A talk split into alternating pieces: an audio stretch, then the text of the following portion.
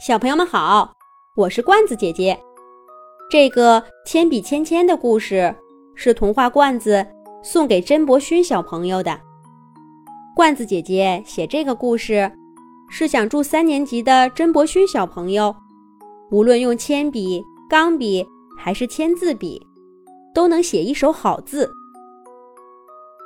考考小朋友去上学了，家里面。又成了家具家电朋友们的天下。板凳小六一大早就蹬着腿儿，在家里走来走去。他一会儿跟电视机老 K 大哥说说话，一会儿去电脑那儿看看有没有什么新鲜事儿。小六走着走着，忽然看到铅笔芊芊正躺在小桌子罗罗的身上。出神地看着窗外，小六好奇地问道：“咦，芊芊，你怎么没跟考考去上学呀？是不是又偷懒儿逃学了？”冰箱老 Q 也从高高的上空看下来，说道：“是啊，芊芊，你在这儿得有两三天了吧？怎么没见考考？”把你装进文具盒呢？铅笔芊芊还是出神的看着窗外，没说话。小桌子罗罗叹了口气说道：“哎，别提了，芊芊都在这儿躺了一周了，一句话也不说，也不动个地方，我也不知道她是怎么了。”哎哎。哎，啪嗒，终于出来了。这时候，橡皮小象从笔筒里费劲儿的滚出来，掉在了桌子上。大家大吃一惊。电视机老 K 问道：“咦，小象，你怎么也在这儿啊？你跟芊芊最近都偷懒了吗？”橡皮唉声叹气地说道：“哎，别提了，哪是我们偷懒儿呀？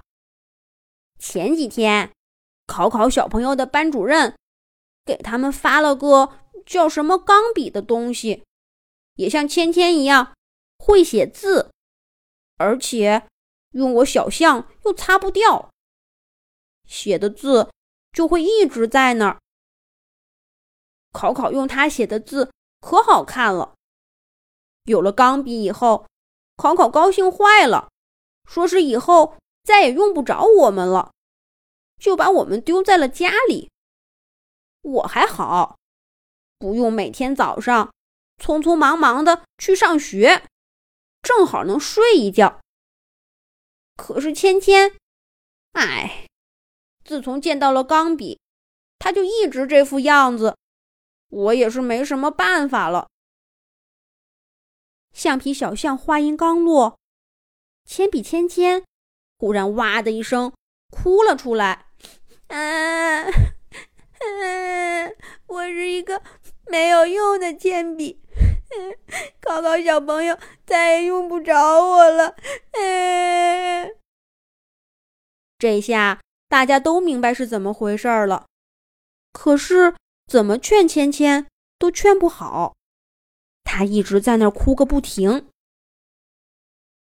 咣当，门响了，考考小朋友放学回家了。大家赶紧都不说话了，可是都还担心的看着芊芊。只见考考小朋友打开书包，拿出文具盒，从里面。取出了一支笔，看样子这就是芊芊和小象说的钢笔。考考小朋友给钢笔吸好水儿，打开作业本儿，认认真真的写起作业来。铅笔芊芊在一边眼巴巴的看着，可是考考小朋友却看都没看他一眼。有了新钢笔的考考。似乎变得很爱学习。没多一会儿，考考就写完了作业，关上灯，睡着了。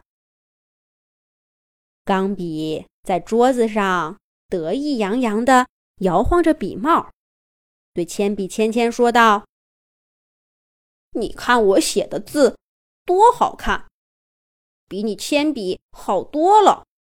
用你写字的，一看就是小孩子。”铅笔芊芊被气得说不出话来。家具家电朋友们一块儿上来批评钢笔，说他不该这样笑话芊芊。可是钢笔根本就不理他们。他打了个哈欠，说道：“哦，我要去睡觉了。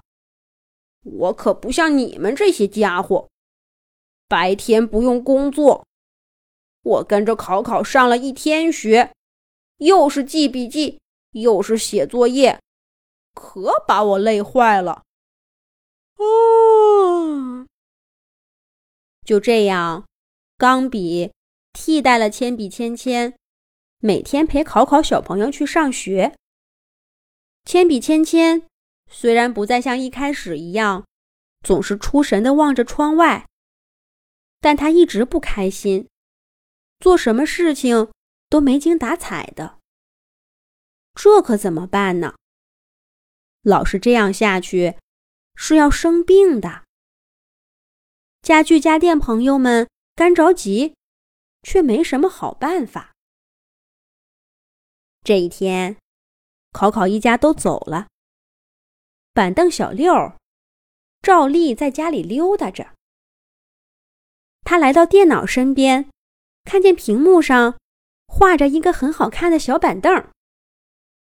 小六羡慕地说：“我一直想有一张自己的画像，这样我就能永远记得我现在长什么样子。可是，谁能来给我画像呢？”小六这么一说，大家也都纷纷表示都想要一张画像。电视机老 K 说：“最好能给大家画个全家福。”这样，等考考小朋友长大了，也能知道家里面有哪些家具家电朋友。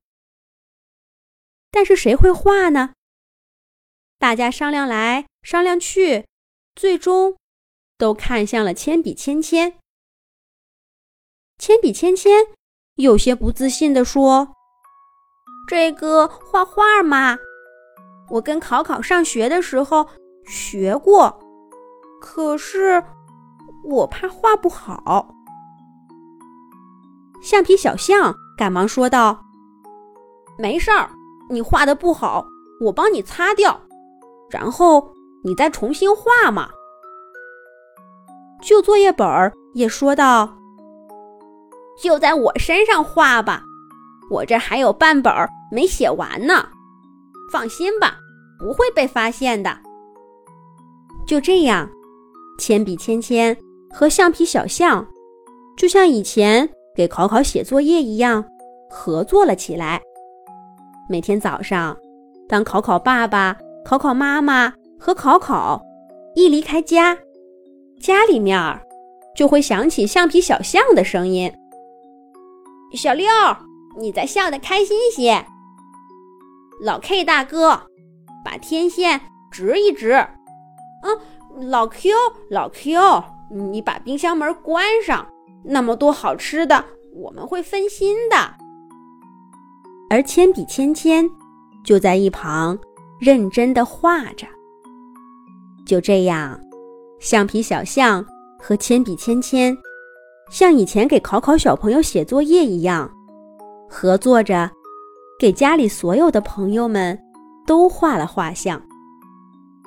许多年以后，长大了的考考在家里看到了这些画。他不记得自己小时候画过这样的画，可是考考看着觉得很喜欢，于是就连那半本儿没写完的作业本儿一块留了下来。谁来到考考家里，考考都会给他们展示这些画呢。